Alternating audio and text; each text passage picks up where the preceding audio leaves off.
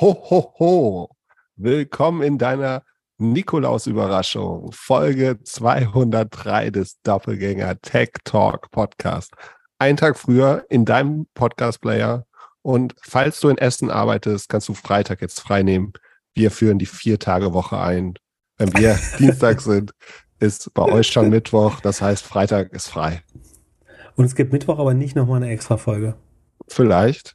Äh, ich habe noch gute News für dich, Glückler. Und zwar, weiß nicht, ob du das Twitter schon gelesen hast, aber angeblich bist du ja nicht mehr auf Twitter. Und zwar können dich demnächst ein paar Schadenersatzklagen äh, erreichen, weil äh, ich habe hab jetzt gelernt bei professionellen Fondsmanagern, also der eine hat das ja schon länger immer aufs dumme Timing äh, geschoben, von wegen und so. Und jetzt habe ich gelernt, dass das äh, zur Industriepraxis wird. Also für Leute, die aus welchem Grund auch immer blöd genug waren, die Aktienideen selektiv nachzutraden, die wir hier manchmal verbreiten oder unsere Einschätzung zum Anlass zu nehmen, irgendwelche Aktien zu kaufen oder zu verkaufen. Den möchte ich sagen, dass falls Sie damit Geld verloren haben, die Schuld zu 100% Glückler trifft, weil wir haben diesen Podcast natürlich zu einer Zeit gestartet, an der Bewertungen am Höhepunkt waren.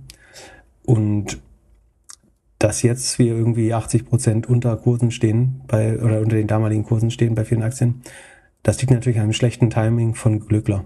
Weil, ähm, weil, warum, warum mein Timing? Ich wollte doch schon viel früher mit dem Podcast anfangen. Ja, aber das waren ja nur Wochen, die dazwischen lagen. Aber Fakt ist, du hast am Höhepunkt dieser Bubble beschlossen, diesen Podcast zu starten. Und ähm, ich habe mir jetzt abgeschaut von äh, den professionellen Retail-Rippern, dass die, die Schuld daran das Timing war.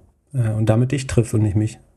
Ach so, naja, okay. Da der Podcast 50-50 ist, ist es in Ordnung. Ich erinnere mich noch sehr gut, wie wir in Ludwigs Lust kurz darüber gesprochen haben, ob wir auch einen Fonds machen sollen und alle Gründe dagegen gesprochen haben. Podcast ist auf jeden Fall schon ein bisschen angenehmer und wahrscheinlich auch weniger Arbeit. Obwohl, was würde Jan wohl sagen? Aber Obwohl weniger Arbeit, ich, ja. Also wir nehmen heute ein bisschen früher, also ihr hört das schon am Nikolaustag. Äh, nicht, weil wir es für eine besonders gute Überraschung hielten, sondern weil es aus zeitlichen Gründen doch. erstmals nicht. Nee, doch, das doch ist Überraschung. Der Growth Hack des Jahres. Also okay, zufälliger Growth wir, Ich bin besser vorbereitet denn je und zeitlich hatten wir alle Flexibilität der Welt. Trotzdem haben wir uns beschlossen, haben wir beschlossen, das schon am Mittwochabend auf, äh, Montagabend aufzunehmen. Jetzt müssen wir nur sicherstellen, dass wir vorher fertig sind, bevor Jan einschläft, damit alles gut funktioniert. Aber Jan hat doch alle Zeit zum Ausschlafen jetzt, habe ich, hab ich gehört. Hm, Sag mal, Insider. hast du jetzt mit äh, Chat GPT am Wochenende rumgespielt oder glaubst du immer noch nicht an AI?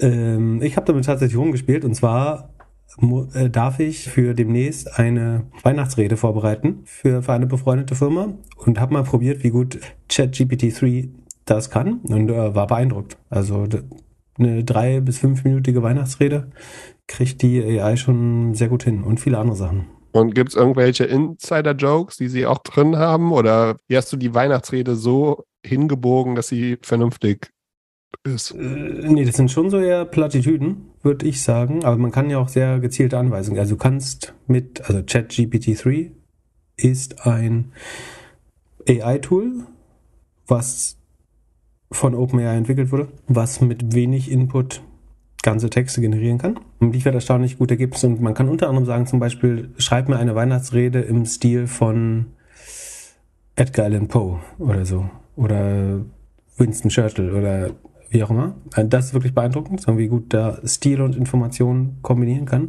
Einigermaßen beeindruckend. Ich glaube, viele Leute, also ähm, irgendjemand hat geschrieben, ich weiß nicht mehr, wer es war, dass es klafft so eine Lücke auf zwischen Leuten, die sagen, das ist so brutal, das ist jetzt General AI, also so eine übergreifende künstliche Intelligenz. Ich glaube, das ist eine Übertreibung. Und Leuten, die sagen, es ist eigentlich nur sehr erwartbar. Ich glaube, es ist schon irgendwo da, dazwischen. Also es ist schon überraschend gut bei Dingen, die man vorher nicht für möglich gehalten hätte. Also zum Beispiel zu sagen, jemand soll einen Dialog zwischen uns beiden emulieren, das kriegt man erstaunlich gut hin. Aber was man merkt und was, glaube ich, wichtig wäre, um jetzt mit Google oder so Konkurrenz aufzunehmen, dass natürlich auch einfach die, die Datenbasis noch sehr begrenzt ist. Also das ist so ein bisschen das, ein großen, großer Teil des Menschheitswissen ist, glaube ich, irgendwie mit drin im Modell. Aber es versteht halt nicht gut wer zum Beispiel der Fragesteller ist natürlich. Also es hat zu wenig Daten über dich, um zum Beispiel Google ernsthaft Konkurrenz zu machen. Es hat vor allem keine News-Daten, sondern nur Daten von der Vergangenheit. Bis Aber 2021, genau. Hast du den Graph gesehen mit den verschiedenen Parametern? Also nee, wie viele Parameter es gibt? Also äh, schau mal nach äh, Model Parameters. Hm. Da, da findest du, die haben 175 Milliarden Parameter, unfassbar viel mehr als alle vorher. Und GPT-4 steht wohl in den Startlöchern und die werden 100 Billionen Parameter haben. Aber dafür ist der Code, glaube ich, äh, das, das Neural Network ist nur 10 Gigabyte groß und könnte damit irgendwie auf, auf jeder Tony-Box laufen, mehr oder weniger. Kleiner Teaser auf die Tony-Box-Ergebnisse später, nachdem wir gefragt wurden. Ich, ich habe auch noch, ich habe da noch gehört oder gelesen, dass man auch Songs und so machen kann und habe dann versucht zu fragen, also der, der, meine erste Enttäuschung war eigentlich, zu sagen. Du, hast, du, hast, du wolltest einen Kanye-Song entwickeln und das Wort Hitler kam nicht drin vor. nee, nee, äh, aber äh, ähnlich. Ähm, und zwar hatte ich mal die Idee vor Jahren mit einem Rapper einen Song zu machen, der. Äh, oh, wie schade, dass das nicht passiert ist. Kennst du die How mit Your Mother äh, Folge, so mit den uralten Songs von Robin Sparkles? Ich stelle mir gerade vor, so, es gäbe im Netz so einen uralten Song von Glückler, der mega peinlich ist. Äh, Nee, Schade. So, so schlimm ist es nicht, aber der Song sollte heißen 10 Startup Commandments. War von 10 Crack Commandments von Notorious B.I.G. Ich weiß nicht, ob du den kennst. Also Drogendealer rappt über was Biggie, der... Biggie kann ich, ja. Und ja, den, den wollte ich von der AI schreiben lassen. Der war jetzt nicht so gut. Also es hat sich ein bisschen... Äh, also ich habe gedacht, er ist wesentlich ähnlicher. Ähm, da, da war ich ein bisschen enttäuscht. Aber ich habe von ein paar äh, Hörern gehört, dass die äh, sich äh, Hilfe geholt haben bei, bei, bei dem Tool, um äh, so den ein oder anderen Trick zu programmieren, das ein oder andere kurze Snippet oder so. Und das scheint echt gut funktioniert zu haben. Das wär, du könntest ja so die zehn Gebote in der modernen Welt oder sowas äh, schreiben. Ich glaube, wir werden ja erst über die nächsten Wochen verstehen, was man alles an schlauen Eingaben machen kann. Also im Moment probieren Leute ja noch sehr erratisch rum. Ich glaube, äh, ein bekannter SEO hat, der Basti Grimm hat geschrieben, dass eine Key Marketing Skill wird sein, schlaue AI Prompts zu schreiben, also AI auch gut zu bedienen. Äh, das ist wahrscheinlich eine richtige Aussage. Und ähm, im All-In-Podcast hat auch jemand gesagt, dass die nächste Funding-Blase wird wahrscheinlich sein, Startups, die GPT-3 AI oder 4 AI nutzen, das ist wahrscheinlich auch richtig. Also daraus jetzt Chatbots zu bauen für Customer Support, für ähm, Pre-Sales und so weiter, wird, es wird wahrscheinlich sehr viele neue Anwendungsfälle geben, die, die das Tool jetzt aus, auslöst. Falls jemand immer noch nicht weiß, worüber wir reden, reden Chat GPT-3 googeln. Dann kommt man auf eine Webseite, wo man sich relativ schadlos anmelden kann. Und dann der Rest ist relativ selbsterklärend. Genau, und wenn man sich fragt, wer den ganzen Wumms finanziert hat, Mitgründer ist unter anderem, na, wer Bill, ist es? Bill Gates, sagt nee. Kanye West. Ja, Bill Gates, also Microsoft hat eine Milliarde investiert, aber wer ist Mitgründer? Sam Altman. Elon Altman. Musk. Aber hat der nicht gesagt, man muss AI irgendwie töten und die ist gefährlich? Ja, deswegen macht er es, damit sie die nette AI bauen und es unter Kontrolle haben. Sie tun damit der Menschheit was Gutes und deswegen ist es ja Open AI, damit alle damit arbeiten können. Aber ich kann mich ein bisschen beruhigen. Er ist aus dem Board raus seit äh, 2018, weil er ja schon irgendwie sagt, dass äh, das gegen Tesla AI Development so konkurriert. Aber ja, äh, dann äh, Peter Thiel ist natürlich auch dabei. So und ähm, äh, Gründer ist und CEO ist Sam Altman, den kennt man von Y Combinator. Mhm. Ich habe mir so ein, zwei Videos von dem heute angeguckt, wo er so ein bisschen erzählt, so die letzten Interviews, die er die letzten Wochen gegeben hat oder Monate. Der ist auch so ein harter Prepper, ne? Also so mit Haus auf Neuseeland mit Peter Thiel zusammen und so und äh, schönen Konservenbunkern und so, glaube ich, wenn ich mich nicht irre. Äh, das weiß ich nicht, darüber haben sie nicht gesprochen. Also die alten Corona-Videos habe ich mir nicht reingezogen. Aber ich muss schon echt sagen, wenn man diese Füllwörter, vor allem im Englischen, sich nicht wegtrainiert, dann kommt man schon wesentlich dümmer rüber, als man, als man eigentlich ist. Also der Typ ist ja bestimmt mega smart aber durch dieses amerikanische Like, also in jedem dritten Satz oder in jedem zweiten Satz kommt dann dieses Like. Da hat man immer das Gefühl, so der ist nicht ganz irgendwie bei der Sache. Aber ja, der, also die am Ende ist es halt schon so ein bisschen, wie ist das Ding von Google? Deep, Deep Mind? Das, ja, genau, es macht was anderes. Ja. ja, aber das scheint ja schon ein bisschen so das Vorbild zu sein. Also da war Peter Thiel und Elon Musk ja auch schon investiert ähm, ja. bevor das an Google verkauft worden ist. Ich habe schon wieder vergessen, ich habe irgendwann diese Woche gelesen, wie das, äh, nicht Bird and Mom, ich habe schon wieder vergessen, wie die multimodale AI von Google, ich habe es diese Woche gelesen und wieder vergessen. Das wollte ich letztes Mal schon sagen, egal. Ja, aber also im Großen und Ganzen, das Produkt hat schon Spaß gemacht. Also einer der Highlights dieses Jahr. Ich glaube, es wird länger leben als Clubhouse. Easily. Was war denn das Lustigste, was du eingetippt hast? Also wo eine coole Antwort drauf kam. Boah, das war so viel. Ich habe natürlich hauptsächlich, also das Schönste war, dass ich gemerkt habe, dass man mich nicht so gut kopieren kann, dich aber schon. Äh, bitte? Warum das? AI ist ja On-Demand Intelligence, wie ich gelernt habe. Und Intelligenz wird einfach günstiger. Also das bedeutet, ist für mich, der eher der dümmere von uns beiden ist, wird es einfacher, günstiger, intelligent zu sein. Und also für dich jetzt, also ich werde als, als dummer schlauer, umsonst. Und du bist ja schon schlau.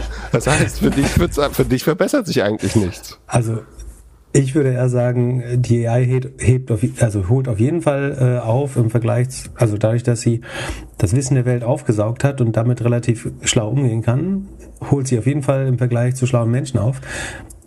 Äh, du bleibst weiter genau, genauso nutzlos wie, wie, vorher, würde ich behaupten. Es sei denn, du kannst nachweislich deutlich kreativer äh, agieren als, als die AI. aber wen gefährdet die AI denn jetzt? Dein, deine Top 3, wir, machen jetzt hier, die, wie heißt das, die Top 5? Die, die, Gro die großen Top, fünf. Die, groß, die großen fünf. Die großen fünf Jobs, die GPT-3 als erstes killt. Ich, wenn, die ganze Liste, es gibt eigentlich nur einen Job, den es immer noch geben wird, und das sind Podcaster. Alles weitere wird die AI übernehmen. Äh, Podcast kriegst du auch schon sehr gut hin. So einen normalen Lava-Podcast, wenn du 300 Episoden durchlernst, kriegst du die, die nächsten 300 hin. Ja, meine Frage an dich wäre, wer, wer verliert zuerst seinen Job? Der Anwalt oder der Busfahrer? Hm, ah, gute Frage. Oh, schwer. Es hängt nur an einem Fakt. Welcher ist das? Wer, wer entscheidet darüber? Na, wie viel Daten es gibt. Hm. Ich würde sagen, die Regulierung. Also es geht nicht darum, ob es möglich ist. Möglich ist, glaube ich, beide. Nee, an, nee, Anwalt insgesamt kannst Also du, hm, nee, Anwalt insgesamt kriegst du nicht wegrationalisiert. Aber prinzipiell ist, glaube ich, die, die, also der Hauptinhibitor ist nicht ähm, die technische Möglichkeit, sondern die Regulierung bei beiden Sachen. Also ob Busse und Autos selber fahren, hängt mehr an der Regulierung als an der technischen Möglichkeit aber Anwälte komplett weg, weg zu ähm, rationalisieren mit AI wird, glaube ich, schwer. Und? Ist auch komisch vom Menschenbild her oder Gesellschaftsbild. Weil die AI baut ja jemand und dass die AI dann Leute unvoreingenommen verteidigt, halte ich für, für kompliziert. Naja, aber du kannst ja schon irgendwie ein Regelwerk klar definieren und danach sagen, so, ja, schuldig also oder nicht zuerst sterben, zu, zu, zuerst sterben die schlechten Aktienanalysten auf, auf Seeking Alpha und Wall Street Online, würde ich sagen. Die, die, die schlechten automatisierten, also, nee, also sterben sowohl die schlechten Analysten als auch die noch schlechteren AI, die, da baut ja jetzt schon teilweise die AI-Texte. Ähm, da muss man sagen, das ist schon ein Quantensprung. Also es ist deutlich besser, als das wir bisher gesehen haben. Also Regionalfußball covern oder Aktien, äh, also Wall Street Earnings wiedergeben kriegen natürlich besser hin, wobei man sich dann fragen muss, was ist der inkrementelle Wert dieser Analyse? Wenn eine AI das auswertet, daraufhin eventuell eine AI tradet, dann ist die menschliche Edge ja trotzdem wieder das zu sehen, was beide, beide Algorithmen nicht verstanden haben. Also ich, hm, ich weiß, welcher Job geht dadurch wirklich flöten. So, wie sieht's aus mit Entwicklern? Ich glaube, Entwickler sind Toast. Es kommt die No-Code-Welle und dann kommt die AI-Welle und dann ist Die sind doch eh schon Toast wegen No-Code, weil wir eh Genau. eh keinen Code mehr brauchen. Aber wer baut No, also die AI baut No-Code und dann, äh, aber es, also man merkt auf jeden Fall, dass es näher an Software, die Software schreibt. Äh, Das, das ist auch ein großer Schritt vorwärts, dass man sagen kann, okay, ich glaube jetzt, dass Software, die GitHub verstanden hat, ähm, oder GitLab, nee, GitHub, GitHub verstanden hat, ähm, äh, dass die selber in der Lage ist, Software zu schreiben. Das sieht man ganz gut. Und äh, hier auch, auch, auch nochmal den Teaser auf Tonys. Ich glaube, so Märchen erzählen und äh, Geschichten, so Einschlafgeschichten und so. Das wäre total blöd, das überhaupt noch einlesen zu lassen. Wenn, äh, ich glaube, ein Märchen kriegt die besser, lustiger, vielfältiger hin. Kannst jeden Tag ein neues Märchen generieren lassen von der AI, glaube ich, würde ich denken. Möglich. Das wäre gut für die, das wäre gut für die Rohmarge von äh, Tonys. Dann müssten sie kein, kein, keine Lizenzgebühr äh, mehr zahlen und könnten die AI die, die Story schreiben lassen. Und wie sieht's aus mit deiner Steuerberaterin? Es, also ich würde der AI viele Sachen zugestehen, aber nicht das deutsche Steuersystem zu, zu, zu durchsteigen. Vorher kommt Das- autonomes wird- Fahren. Das, genau, das wird noch ungefähr zwei Jahrhunderte brauchen. Äh, das, also vor, vor allen Dingen so den Nahkampf mit, mit den Behörden. Ähm, äh, da, da bin ich mir nicht so sicher, ob das so schnell geht. Gut. Was, was haben wir noch? Äh, Kann es denn sein, so, dass Cus- Customer, also ich glaube, die, die oberflächlich offensichtlichen Sachen sind Customer Support, dann das erste Level von Sales. Also heute habe ich, äh, hätte ich beinahe getwittert, aber habe ich mich da nicht getraut. Ich glaube, dass die Ansprache über LinkedIn durch AI besser werden wird als die von Menschen. Also die Menschen, die entweder schlechte Tools nutzen oder selber versuchen innovativ zu sein mit LinkedIn-Ansprachen, also die so ein Level über Beziehungsschaden, nur dem die keine hat, gerade sind von der Ansprache. Das wird eine AI besser hinbekommen. Wenn du sagst, das ist die Person, die das Target ist, wird die aus deinem eigenen Kontext, also wo du gearbeitet hast, was deine Interessen sind und so weiter, eine bessere individuelle Ansprache hinbekommen als 90 Prozent der Sales Reps. Aber viel interessanter Das heißt- ist doch, wenn die AI meine Antworten schreiben kann.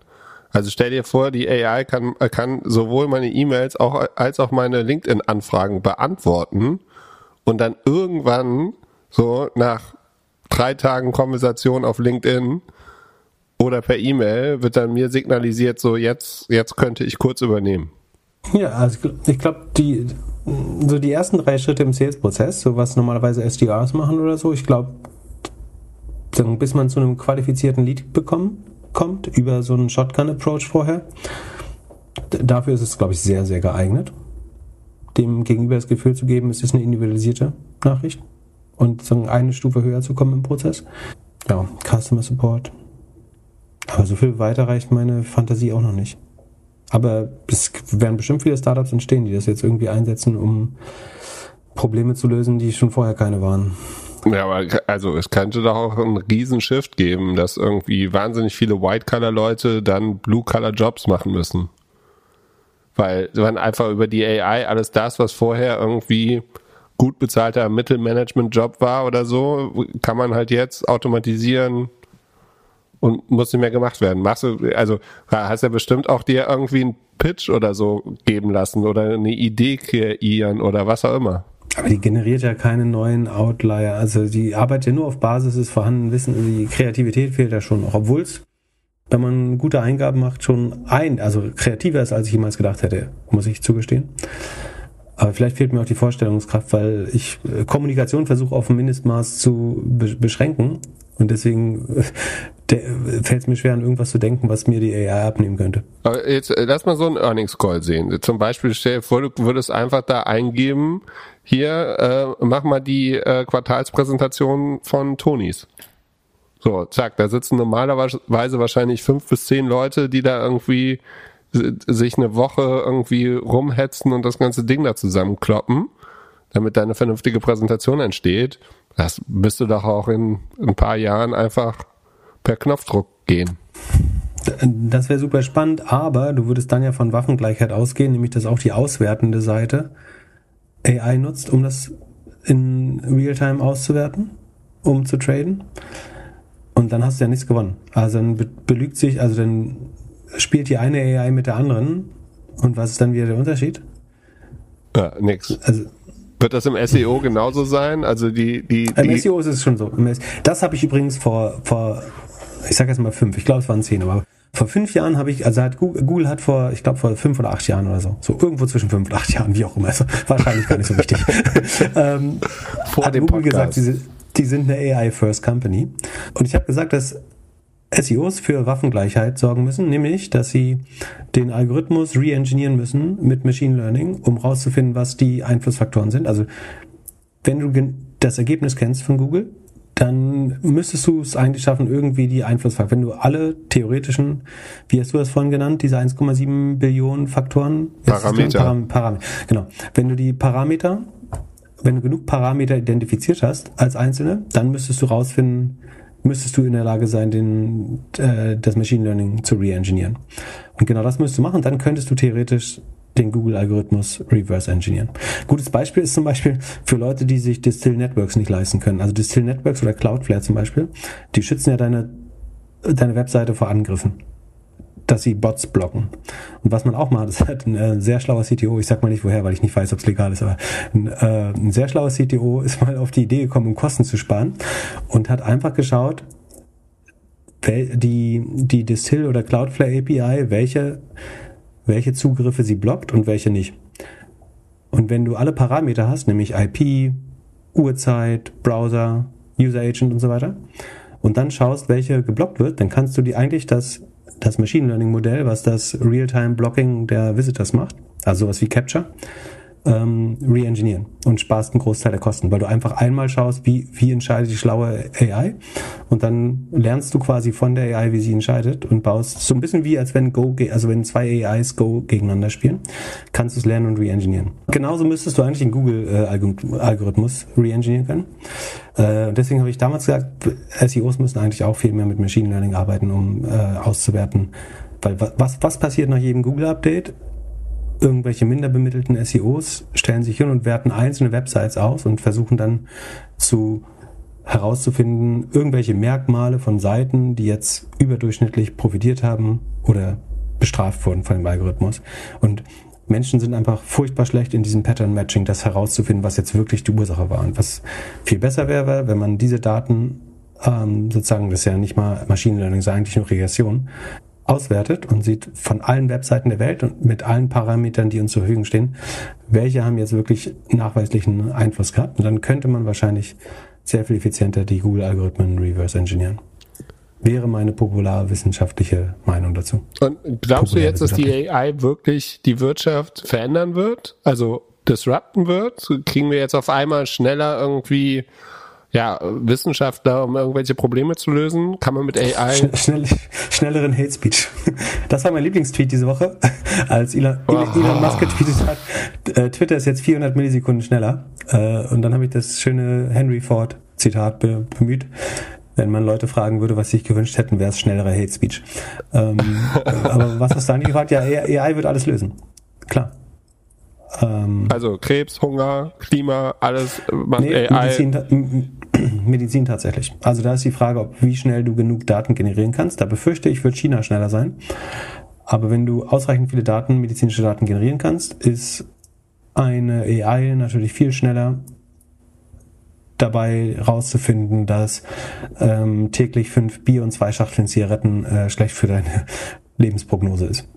Sehr abstrakt. Es wird natürlich, ich glaube schon, dass AI gerade dass die Erkennung von irgendwelchen Markern oder Umwelteinflüssen in deinem Leben, die zu, gerade zu Krebs führen, äh, viel besser erkennen können wird als Menschen. Aber auch das ist eigentlich nicht AI, sondern eigentlich auch nur Big Data Statistik, wenn man es genau nimmt. So richtig AI ist es gar nicht. Aber äh, die, die ganzen großen Unternehmensberatungen sagen ja alle, dass äh, irgendwie 80 Prozent der Wertschöpfung in den nächsten 20 Jahren aus AI kommt. Das glaube ich schon. Oder Big Data. Aber Big Data sagt man nicht mehr so, weil das nicht so cool ist. Jetzt ist AI cooler. Nachdem Aber das, äh, da, das stimmt schon, glaube ich. Äh, Data is the new oil, das kann man auch nicht mehr sagen, ne? Geil, wir haben die, die Plattitüden zusammen, das ist Sendung Nummer eins. also, so fühlt es sich übrigens an, wenn wir uns beide nicht sehr gut vorbereitet haben. Obwohl, Glückler hat gelesen, wer Sam Altman, Altman ist, muss man dazu sagen. Hast du schon in irgendein AI-Startup investiert? In jedem Pitch stand AI drin. bei, bei Gorilla stand AI drin. Ähm. da, da hätte dir auf jeden Fall irgendwas auffallen müssen. Red Light, Red Light. Ähm, ich überlege gerade, äh, ob so ein Pure AI. Ah, doch, doch, doch, doch, doch, doch. Hat, äh, ist, ist mir ein bisschen peinlich, weil sie die letzte Runde von äh, Tiger Global geraced haben. Aber äh, ja, oder aber haben vor zwei Monaten, äh, vor, vor zwei Wochen bekannt gegeben. Also in, in schweren Zeiten noch. Nee, doch, äh, das, das war nah an AI. Äh, in zwei sogar. Das andere hat noch nicht funktioniert. Aber war auch gut. Und wenn jetzt jemand die letzten zwei Jahre sich viel mit Aktien auseinandergesetzt hat und denkt, hm, keine Ahnung, ob das mit den Aktien jetzt hier in den nächsten Wochen besser wird, würdest du Leuten äh, empfehlen, sich ausgiebig damit auseinanderzusetzen oder glaubst du einfach, dass das ja äh, alles einfacher hey, wird und dass man das nicht so viel äh, benutzen muss? Nochmal die Frage. Also macht es Sinn? Glaubst du, dass diese ganzen Tools wahnsinnig an Bedeutung gewinnen und dass man sich damit sehr, sehr viel auseinandersetzen muss? Oder wird es einfach Standard und das ist halt wie, keine Ahnung, äh, ob du jetzt PowerPoint oder so benutzen kannst? Mhm, ich glaube, man muss sich damit beschäftigen und ich glaube, dass OpenAI die nächste Plattform ist, die verborgen ist, weil alle auf Web 3 geguckt haben. Also der Impact auf wirkliches GDP-Wachstum, auf Produktivitätsanstieg von OpenAI wird höher sein als der ganze Web3, Krypto, VR, AR Bullshit, den deren allen Präsentationen von den sogenannten Analysten und äh, Hellsehern war, glaube ich. Aber das bedeutet auch, dass, äh, dass Mark Zuckerberg die falsche also Wette gemacht hat. Von, nicht im Sinne von GPT-3 ist so wichtig, sondern im Sinne von das, was darauf aufgebaut wird in der Zukunft. Wenn man jetzt sagt, das war so ein bisschen Inflection Point, dann Inflection Point, dann war das, glaube ich, wichtiger. Ja, natürlich hat äh, der die falsche Werte gemacht. Obwohl Meta ja auch, ähm, haben die nicht Krebsforschung, AI auch irgendwas relativ Spannendes gebaut? Aber da haben sie keine 10 Milliarden reingekloppt, das stimmt schon. Natürlich ist die falsche Wette. OpenAI wichtiger als Metaverse. Safe. Ich glaube auch. Aber wie, wieso hat sich das die letzten Monate so, wurde es so wenig angeguckt? Weil es ganz lange, ganz langsam, ganz gar nichts gab. Und dann so ein Quantensprung. Aber warum? Das ist schon komisch. Ich überlege noch, ob muss man doch noch revidieren, dass es Google nicht ablesen wird. Ich glaube, ich glaube, es würde Google ablösen, wenn wir die Daten befreien würden. Also es, du kannst ja so Sigma Gabrielist sein und sagst, wir müssen den Google-Algorithmus zur Public Domain machen. Das halte ich für falsch. Sondern ich glaube, dass ganz viele Leute ganz schlaue Algorithmen bauen würden oder neurale Netzwerke, wenn sie die Daten der Nutzer zur Verfügung hätten. Also würden wir jeder unsere Daten auf dem USB-Stick haben oder auf dem Handy in einem Tresor und würden die Projekten wie OpenAI zur Verfügung stellen, dann hätte OpenAI schon jetzt eine ähnlich gute Suchmaschine wie Google gebaut. Aber da, also der, die Hauptlimitation von GPT-3 gerade ist, dass sie wenig Kontext über dich, deinen Standort und deine Daten haben. Ansonsten wären sie, dann, ansonsten würde ich sofort sagen, das ist das nächste Google. Weil Google nicht mehr schnell genug ist durch die Behebigkeit. Die haben bestimmt die besten AI-Leute der Welt, aber sind vom, vom Speed, glaube ich, nicht mehr schnell genug. Also würdest du die Daten liberalisieren und könntest du beim, bei deinem Login bei OpenAI alle Daten, die Google über dich hat, an OpenAI weitergeben? Dann wäre das der größte Durchbruch für ein Level Playing Field auf den Suchmaschinenmarkt. Gerade den es gibt, würde ich behaupten. Weil das, die, sagen die Google-Daten in Verbindung mit ihrer überlegenen AI sind gerade ihr größter Mode. Bei der AI, glaube ich, habe ich schon mal gesagt, kann man, kann man relativ schnell rankommen. Ach, also relativ schnell ist natürlich sehr relativ wiederum die Aussage, aber das ist eher zu knacken als die, die Datenvormacht von Google. Und wenn du jetzt sagst, du verknackst große Plattform da, dazu, dass sie den Individuen, also Konsumentinnen, die Verfügbarkeit ihrer Daten oder wie sagt man? Ja, nicht Verfügbarkeit. Ähm, das Erlaubnis? Ach doch, verfügbar. Ne, also, dass ich nicht nur im Besitz meiner Daten, im Besitz meiner Daten bin ich auch jetzt. Ich kann sie runterladen, ich kann sie löschen lassen und so. Also, theoretisch bin ich im Besitz meiner Daten. Aber ich kann darüber nicht verfügen im Sinne von, ich kann sie zum Beispiel einfach einem weiteren Player zu verfügen. Ich kann jetzt nicht zu Yahoo gehen und sagen, hier sind meine Google-Daten. So, also ich kann meine, mein Besitztum nicht effektiv ausüben. Würde man das besser regulieren? dann hätten wir viel mehr Konkurrenz auf dem Suchmaschinenmarkt und brutale Innovationsdurchbrüche und ähm, Sprunginnovationen in vielerlei neuen Märkten. Das wäre ein großer, auch, auch da wieder wäre ein viel größerer Sprung für das Open Internet als Web 3 und der ganze Bullshit. Wenn man das hinbekäme. Dass wir die Daten aus den, aus den Wallet Gardens von Apple, Google, Facebook, Amazon wieder rausholen können und die anderen Startups zur Verfügung stellen. Relativ einfach und barrierefrei. Brutale Innovationsschub. Äh, Letzte Frage. Ist das jetzt das maximale was die können, also das, was wir sehen, ist das das maximal Gute, was wir, was wir, was die können, oder ist es so ein bisschen wie dieses erste Waymo-Auto, das so nett aussah, um dem Endkonsumenten nicht Angst zu machen mit den ganzen Sachen, die sie eigentlich noch machen könnten. Also zeigen sie jetzt wirklich das Maximale, was wir haben, oder sind die schon drei Jahre weiter und bereiten uns einfach nur langsam darauf vor, weil sie nicht so ganz wissen, wie, äh, wie die Welt dann aussieht, wenn wir alle mit den Tools arbeiten könnten. Hm, ich glaube nicht, dass sie es künstlich zurückhalten. Ich glaube aber, dass wir an diesem, du kennst ja bestimmt diese Wait but Why Grafik, wo versucht wird, die exponentielle Entwicklung von AI äh, zu verstehen. Und ich glaube, der Knick war nicht vor drei Jahren, als es rauskam, oder vor fünf Jahren. Das jetzt gerade fühlt sich mehr wie ein Knick an. Aber vielleicht stehen wir auch alle unter dem Einfluss so ein bisschen von. Ob, obwohl doch, es fühlt sich schon. Ich finde, es fühlt sich wie ein Quantensprung an im Vergleich zu. Also bisher waren alle Bots fucking dumm. Und das ist ja letztlich auch nichts anderes als ein Chatbot. Und der Chatbot ist einfach, das ist, als wenn du vorher mit einem Zweijährigen, also wenn ich Customer Support bei O2 anschreibe, ist das gefühlt so wie mit einem Zweijährigen schreiben einen bockigen Zweijährigen, der, der sich die Ohren zuhält und la la la la la la la sagt. So. Und das jetzt ist schon eher wie mit dir, also fast wie mit dir reden. Also vierjährig. Würde ich sagen. Nur, dass er weniger Rechtschreibfehler macht. Ja. ja. Äh, ich finde es schon ein Quantensprung. Ja, wenn, wenn, wenn, wenn ich würde jetzt davon ausgehen, dass die Geschwindigkeit sich, äh, Rechenzeit ist günstiger geworden, äh, Datenverarbeitung ist günstiger geworden, es gibt viel mehr Daten. Es fehlt, es fehlt nur die Verfügbarkeit der Daten. Dann wäre, dann, dann hätten wir Sprunginnovation. Aber das wird natürlich nicht dazu kommen. Aber wie geil wäre das? Free my data. Dann lass uns über Startup Investments sprechen. Nachdem und die Frage ist jetzt, war das jetzt ein echtes Gespräch oder war das gerade von GPT-3 generiert? Und wir haben das nur nachgelesen. Das Gespräch bei, bei dem All-In-Podcast war krass, oder? Hast du es gehört? Ja. Die haben es ja mit verteilten Rollen so gelesen. Das fand ich schon. Das war schon gut. Ich glaube, hättest du es als Transkript gelesen, wärst du nicht auf die gekommen, dass es nicht echt wäre. Ja, ich habe auch, ja, es gibt so ein paar, paar Sachen, die echt gut funktionieren. Und wenn du, wenn du dann die Textgenerierung noch mit Deepfakes, also dass du das Gesicht und die Stimme auch faken kannst, generierst, ist es richtig übel. Ja, irgendwann wirst du nicht mehr erkennen, ob du mit einem Menschen oder mit irgendeinem äh, Roboter oder mit irgendeinem Bild einen Zoom-Call machst. Prost. Guck mal, was da drauf steht. Einschluckt Zuversicht. Boah, du wolltest mir jetzt einfach beweisen, dass ich mit dir und nicht mit irgendwie einer Maschine telefoniere, ne? Genau. Verstehe.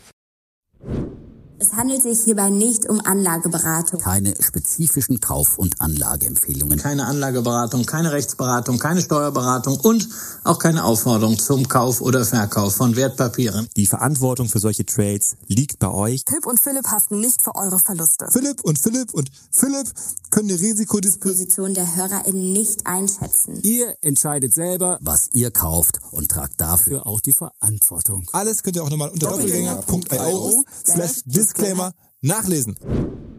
Wie würde man denn jetzt die 20 Startups finden, in die man investieren kann? Also die 20 AI-Startups. Du, du hast ja in, vor zwei Folgen oder so so ein bisschen erzählt, man bräuchte mindestens 20 Investments als Angel und dann kam natürlich sofort die Frage, ja, wie finde ich denn jetzt diese 20 Dinger, äh, in die ich entweder finanziell oder mit der Arbeitszeit investieren kann? Also ob es dafür Plattformen gibt, und äh, ja, Pep, sag mal, wie, wie, wie findet man Startups, in die man investieren kann?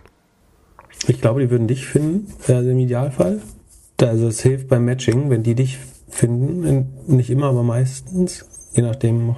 Also ich glaube, dass es unheimlich schwer ist, quasi kalt Business Angel Opportunities zu akquirieren. Obwohl es gibt, also wenn du, wenn du schon einen Namen hast, dann kannst du natürlich versuchen, dich irgendwo reinzupitchen. Nein, die ersten, die ersten 20. Du hast keinen Namen. Stell dir vor, du bist Zahnarzt.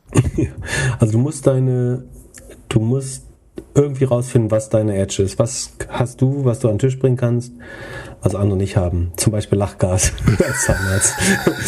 das ist, also, es gibt Teile der Berliner Gründerszene, sagen, wo irgendwie bewusstseinserweiternde Substanzen total äh, begehrt sind. Von, von, da, von daher wäre Zahnarzt durchaus eine Qualifikation, die helfen würde. Oh, das ist eine Frage, ob das Abwehrselektion ist, wenn man ausgerechnet in die äh, Startups investiert, die dafür eine Affinität hätten.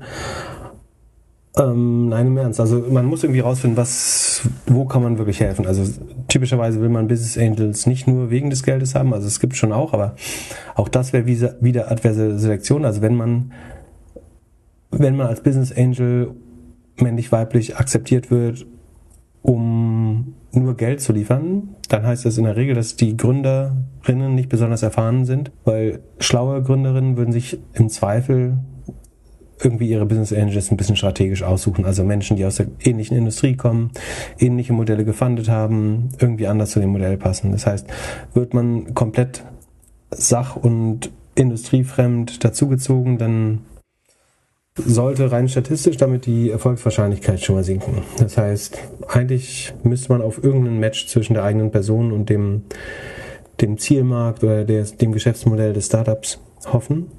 Das ist, glaube ich, schon fast das Wichtigste. Ansonsten, man kann sich, es gibt so in vielen Städten so Business Angels Clubs, wo man sich vernetzen kann, so Netzwerke.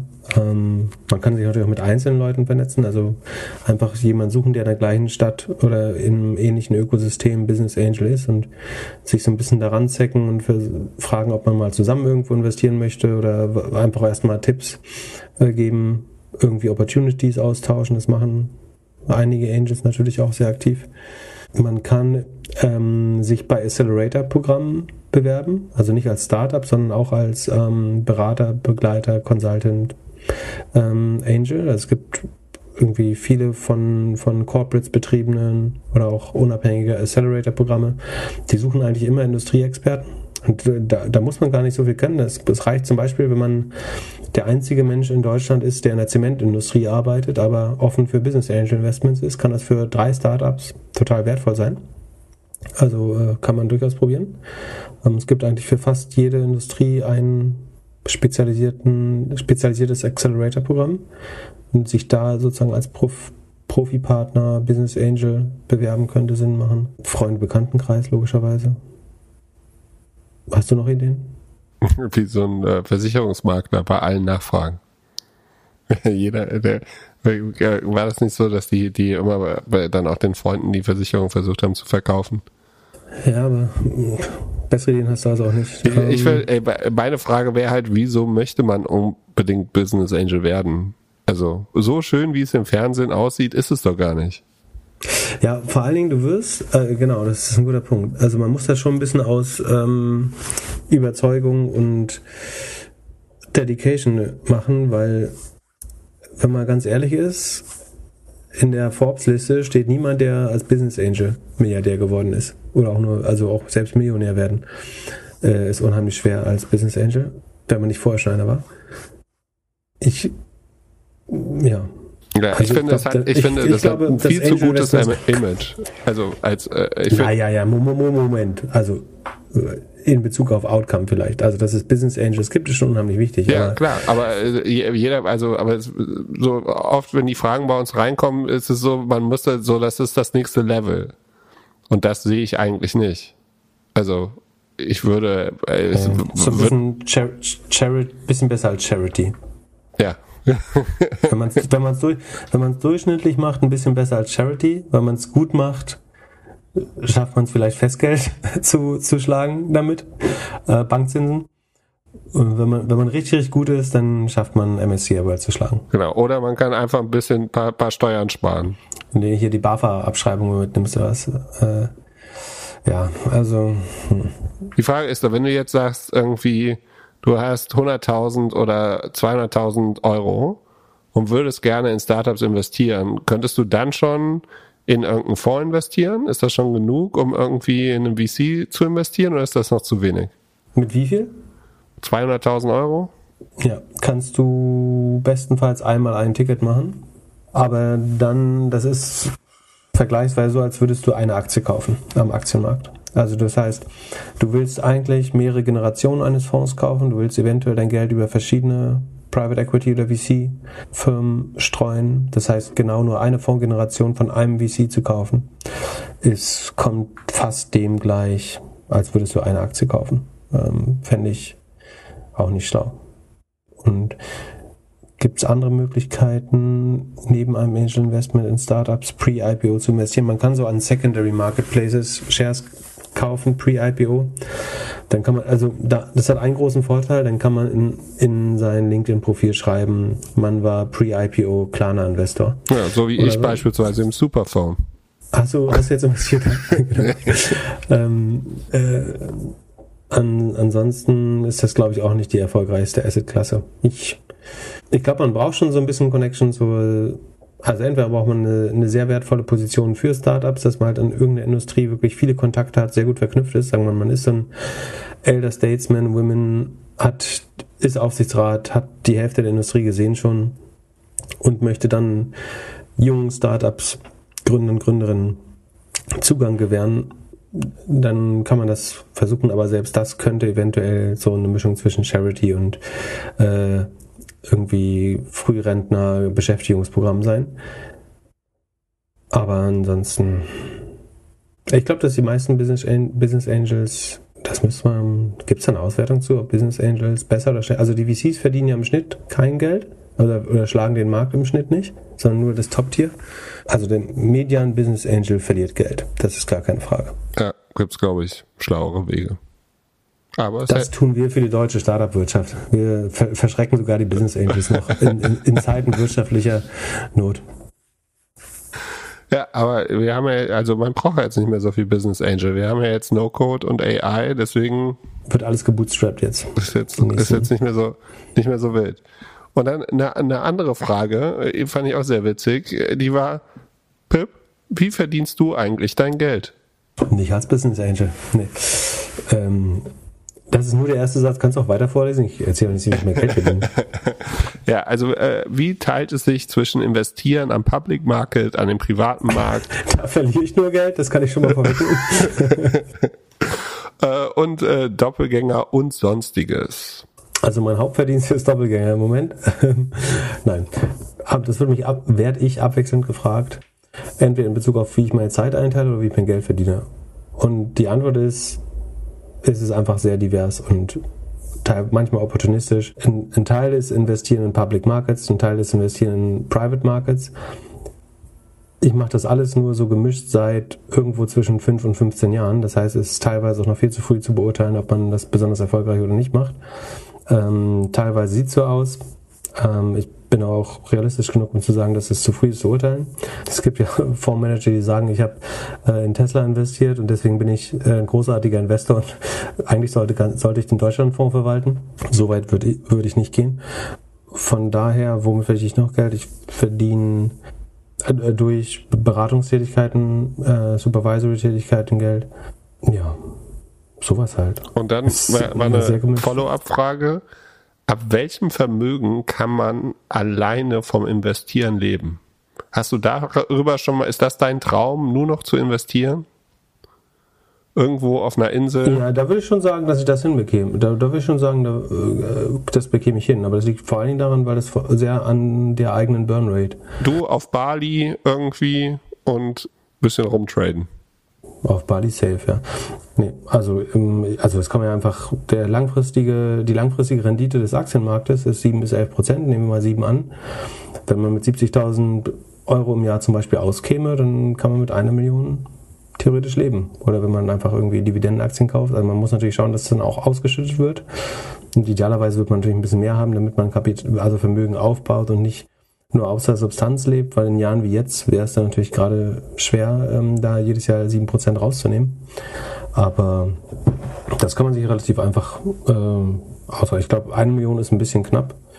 Ähm, aber wie gesagt, wenn jemand, es hängt auch an, wie, wenn man so einen Lebensstil wie Glöckler pflegt, dann braucht man eher vier, fünf Millionen und einen guten Anlagemanager, um durchzukommen. So, ich habe Äh, das wenn Licht man- aus hier. Heizung aus, man- Licht aus. Ja. Wenn man so eine modeste Persönlichkeit wie ich bin, dann äh, äh, kann man auch vom Schwarzen unter den Fingernägeln äh, gut leben. Ja, ich überlege gerade, ob ich noch irgendwas vergessen habe. Du weißt das doch, du kennst mich doch besser als ich selber. Also was mache ich denn noch, auf, was ich jetzt noch nicht erwähnt habe?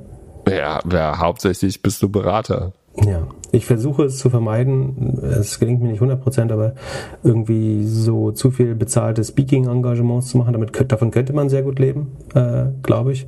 Das überlasse ich aber lieber anderen, weil das nicht unheimlich viel Spaß macht. Also mir nicht. Ich glaube, wenn man daran aufgeht, ist es auch total toll. Man hat, so wie wir, also wir mit dem Podcast machen das unter anderem, um andere Menschen zu inspirieren und zu unterhalten. Und ich glaube, das kann man, wenn einem das auf der Bühne Spaß macht, kann man das auch super als Speaker machen. Das ist nicht so mein Ding. Das kann aber sehr einträglich sein und äh, sagen mehr Menschen, als man glauben würde, verdienen oder leben davon.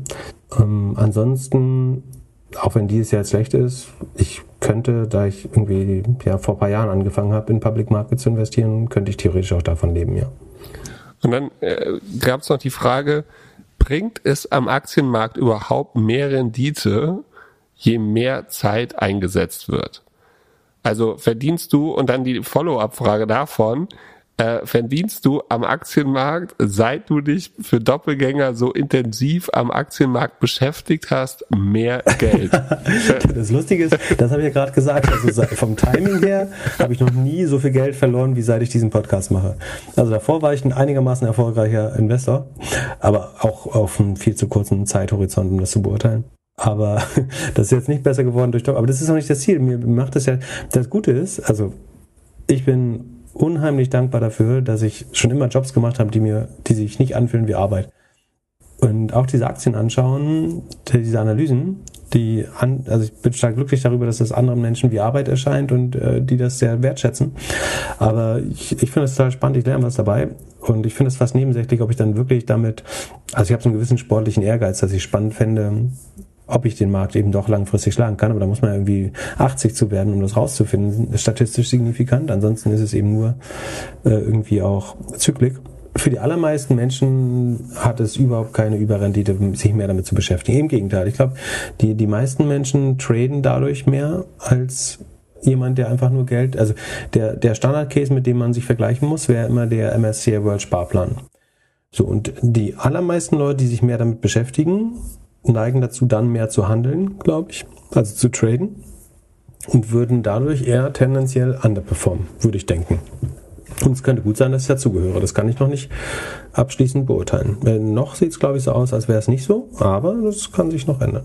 Wenn du dich weniger damit beschäftigt hättest, hättest du zum Beispiel nie geschortet. Und wenn du nie geschortet hättest, hättest du wahrscheinlich mehr Geld verdient.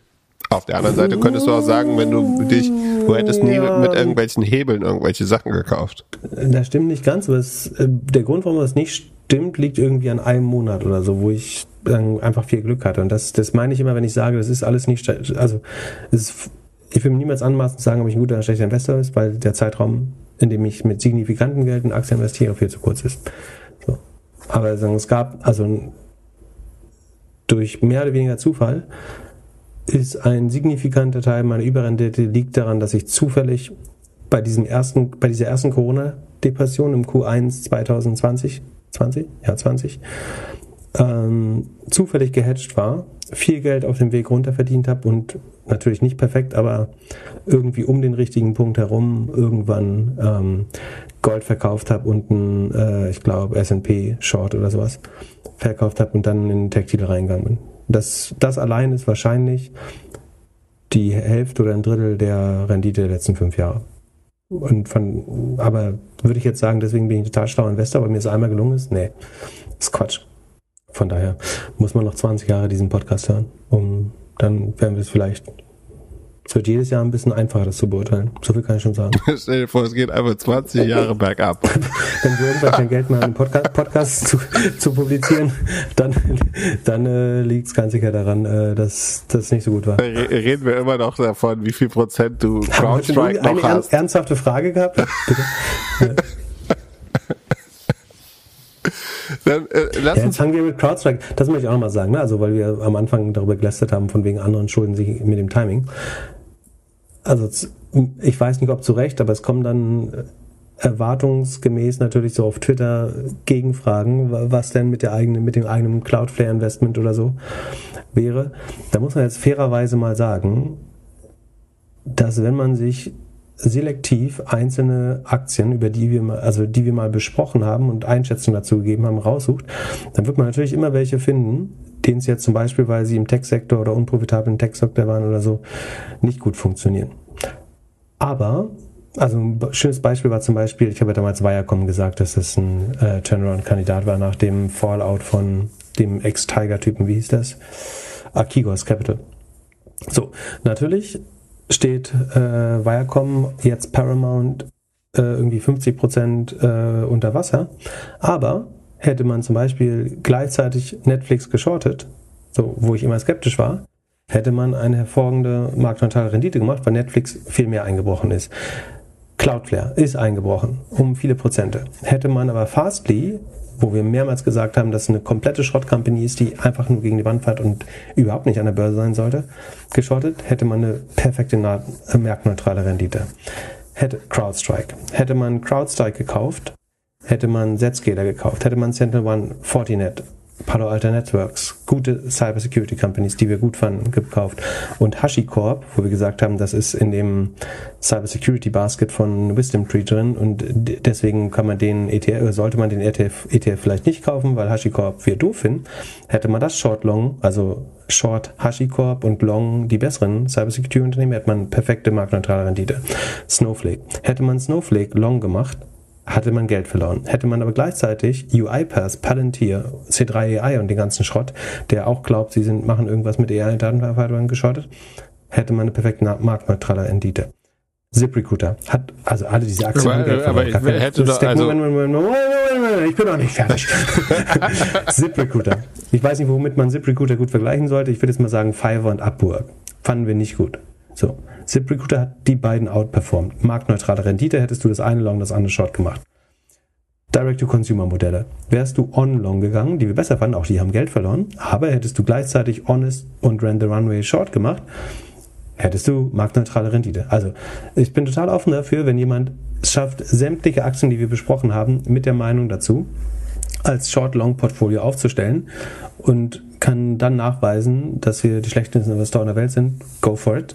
Ähm, dann erkläre ich gern Defeat und dann glaube ich immer noch, dass man viel lernen konnte äh, auf dem Weg äh, in die Verluste. Ähm, aber ich glaube, was nicht fair ist, ist zu sagen, auch hier wurde meine Aktie äh, genannt, die Geld verloren hat. Und äh, nee, nicht nur auch hier. Also die meisten der Aktien, die wir genannt haben, haben Geld verloren, weil einfach alle Aktien Geld verloren haben in den letzten zwei Jahren. D der Wert besteht ja darin, dass man eben auch die erwähnt, die nicht gut funktionieren im Vergleich. Was andere Publikationen vielleicht auch weniger machen. Wie auch immer. Das kam jetzt was, weil du es gerade erwähnt hattest, nur kam das so hoch. Echt, habe ich gar nicht gemerkt. Also und die, die, die, die Zahlen, die ich gerade genannt habe, weil ich mich überhaupt nicht darauf vorbereitet hatte. äh, da, ich habe das jetzt auf Sicht von genau einem Jahr verglichen. Es war nicht ausgewählt, aber das war die einfachste Art, es schnell zu vergleichen, ohne viel Arbeit zu machen. Aber auf Sicht von einem Jahr oder Year to Date müsste alles, was ich gerade gesagt haben, habe, so stimmen. Aber es werden bestimmt eifrige Geister nochmal ganz sicher nachprüfen alles. Dann äh, lass uns über Big Tech sprechen, die noch irgendwie versuchen, äh, das Jahr zu retten. Also äh, zum einen eine Frage äh, ist, äh, die ich ja nicht habe, ist YouTube. Mir hat gestern ein Bekannter einen Screenshot geschickt von einem Tesla US-Kanal, wo ein eigentlich altes Video, aber als live übertragen wird. Und zwar dieses tolle Video von Elon Musk, hier Jack von Twitter, also der ehemalige Gründer und CEO, äh, Katie Wood und noch jemanden. Und das lief einfach als Live-Video mit QR-Code und irgendwie war das, glaube ich, irgendein Krypto-Scam. Und dieses Video läuft, lief irgendwie drei, viermal parallel live auf YouTube. Ist das schon immer so gewesen? Und ist es mir einfach noch nie aufgefallen oder es hat mir noch nie jemand geschickt? Oder versuchen die auch jetzt irgendwie die Zahlen schön zu machen? Und es war ein Deepfake, oder? Nee, es war, also es war halt ein altes Video, was als neues Video ausgespielt worden ist. Und es haben, und es haben 4000 Leute live geguckt. In welchem Kanal? Äh, äh, Tesla US, also ein Fake Tesla-Account. Ach so, nee, äh, dann ist es äh, eine schlaue Art, Geld zu verdienen, würde ich annehmen. Aber nicht für, nicht, nicht für, nicht für YouTube, sondern für irgendjemand, der den Scam macht und äh, YouTube toleriert das einfach, weil sie mitverdienen? Äh, oder weil sie Content Moderation nicht im Griff haben, ja. Ach so, jetzt verstehe ich erst. Ach so, ja, ja, ja. Ja, genau. Ach so. Ja, gute Masche. Ähm, aber wie, wie willst du das verhindern? Indem du, äh, also, Aber Krypto, Krypto-Scam in den Kommentaren von ich, die YouTube-Kommentare sind, glaube ich, eh.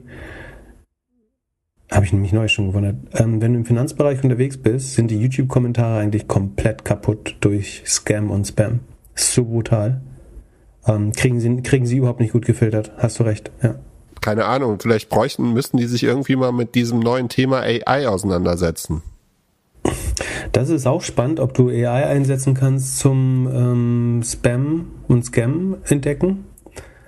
Weil da hast du ja wieder dieses Beispiel, dass zwei AIs sich eigentlich gegenseitig trainieren und dann verwischt so ein bisschen die Grenze, ähm, was am Ende. Oh, Rohöl geht wieder runter. Ein Glück. Entschuldigung, ich bin ein bisschen abgelenkt. Ähm, bin, mein Konto war kurz vor der Glattstellung, habe mich gerade gefreut. Ähm, dann hast du wieder das Problem, dass zwei AIs sich so gegenseitig aufheben. Und dann kann es im schlimmsten Fall so kommen, dass entweder irgendeine irgendwann alles komplett. Also dann würde sich theoretisch ja die Spam schreibende AI würde sich immer mehr echten Menschen anpassen, sodass irgendwann die Grenze zwischen echten Kommentaren und Spam verschwimmt, sodass irgendwann die Spam-Beseitigungs-AI die echten Kommentare mit entfernt womit wir irgendwann zu dem Problem kommen, dass die echte, äh, die Beseitigungs-AI erkennt, dass der, die Herkunft aller Spam-Kommentare eigentlich Menschen sind und sie alle Menschen umbringen muss. Das ist ja so ein bisschen die, ähm, äh, eine Hypothese von, ist das aus Superhuman? Ich weiß nicht mehr, aber aus, äh, keine Ahnung, irgendeinem Buch, glaube ich, wird es aufgestellt als die eine Bedrohung der AI, dass, dass äh, ein logischer Schluss der AI wäre, dass der Ursprungsgrund für Spam oder Scam äh, der Mensch an sich ist und man den das ja halt äh, zu liquidieren hätte. Ja, ich, ich habe auf jeden Fall das Gefühl, dass sie wesentlich mehr machen könnten und es nicht machen, um einfach die Zahlen oben zu lassen. Also ob es Usage oder Umsatz oder was auch immer ist. Und man, man so ein bisschen so ähnlich wie sie halt regeln mit der Spam-Filter äh, oder wie der Bot-Filter. Heute aus der Serie Glückler klagt an. Der, der kleine Böhmi vom Doppelgänger-Podcast. so. Komm, äh, fand ich gut. Sag mal, was schief läuft im Internet. ist heute wieder Beefwoch, äh, äh, Beeftag. Nee. Das machen wir erst Freitag. Ja, das das fand ich sehr bemerkenswert. Also äh, und dann die andere Frage: äh, Amazon. Äh, da wurde von einem Hörer Radiowerbung gehört. Und zwar kann man je jetzt Sachen kaufen und erst Januar bezahlen. Und da ist ja dazwischen ändert sich ja das Jahr. Und die Frage ist, wie, wie wird der Umsatz gebucht? Also bei Zahlungseingang oder bei Kauf? Und was bedeutet Kauf? Bedeutet Kauf, wenn ich das Produkt bekommen habe oder wenn ich es angeklickt habe? Also, Buchhaltung, Buchhaltungspip, erklär mir. Oder soll ich die OpenAI fragen? Ah nee, die kann das noch nicht auf Deutsch, ne? Äh, doch, müsste, müsste sie, das würde ich ihr zutrauen, dass sie das kann. Äh, müsste, müsste sie können. Das ist auch relativ. Ähm, also, es wird, sagen wir, im Black Friday gekauft, im Januar bezahlt, wird beim Umsatz, beim, es geht um den Umsatz. Der Umsatz wird, also der Kauf ist rechtlich gesehen, glaube ich, das Aufeinandertreffen von zwei sagen, gegeneinander gerichteten Willenserklärungen. Ähm, und der dann gleichzeitig wird, also dabei kommt der Vertrag zustande, das ist glaube ich noch nicht der Kauf, nach, äh, nach HGB, aber der Leistungszeitraum liegt ja definitiv im Dezember. Also die Ware, oder im Black Friday wäre es November. Also die Ware wird ja schon verschickt. Das heißt, der Umsatz wird in dem Fall im Q4 verbucht, weil die Ware schon verschickt wird. Und statt des Zahlungseingangs bucht man eine Einnahme. Ist das dann? Ist eine Einnahme? Es ist ein Ertrag. Und also Ertrag ist es, weil ich einen erf- geschäftlichen Erfolg habe quasi. Und es ist auch eine Einnahme, nur dass es keine liquiden Mittel zugehen, also es ist keine Einzahlung. Also es gibt Ertrag, Einnahme und Einzahlung. Es ist keine die Einzahlung, also die B-Zahlung durch den Kunden, die auch die Einzahlung ist, erfolgt erst im Januar, äh, also im Q1.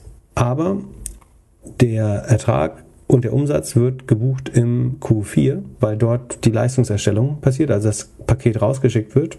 Ähm, welcher Zeitraum, da gibt es bestimmt irgendeine Fiktion, ob es jetzt die Verschickung aus dem Lager ist, wenn es den Macht, ich würde sagen, wenn es den Machtbereich des Händlers verlässt. Also wahrscheinlich, wenn ich es ins DHL-Auto über.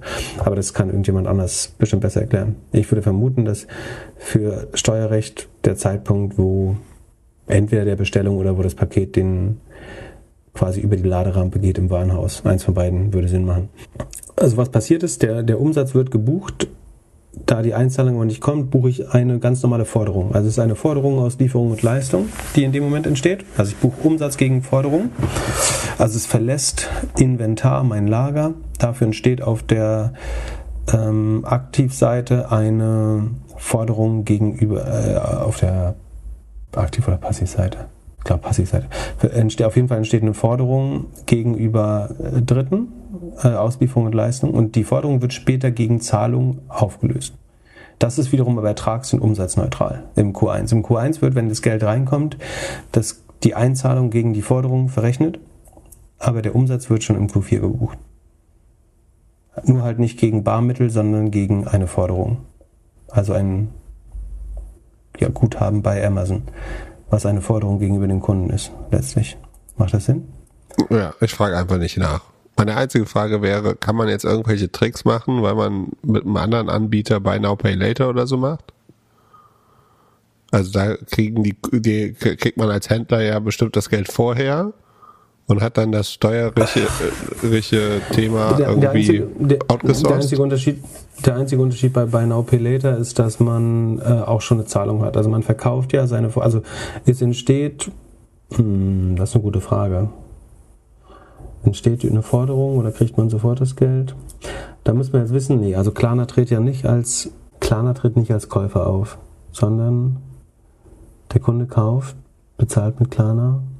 Das ist irgendwie so, also es ist ein bisschen kompliziert tatsächlich, weil es entsteht für eine Millisekunde eine, ein Kredit, den oder nicht für eine Millisekunde, sondern für ein paar Sekunden oder so entsteht ein Kredit, den die Firm oder Klarna wiederum in der Regel sofort weiterverkauft. Und die selber sind, aber das jetzt kommt, das, da geht es jetzt eher ums Balance Sheet von Klarna und Affirm, das ist eigentlich nicht so wichtig.